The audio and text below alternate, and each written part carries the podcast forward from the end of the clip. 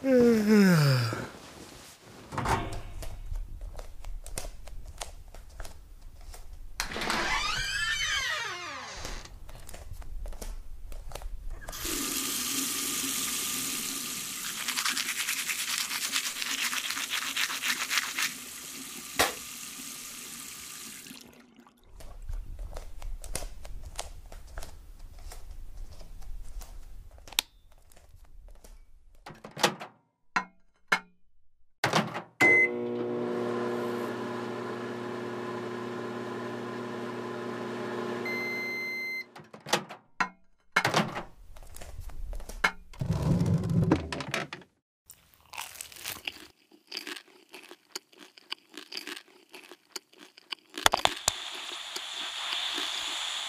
result of the outbreak, the orange area is endangered by agent.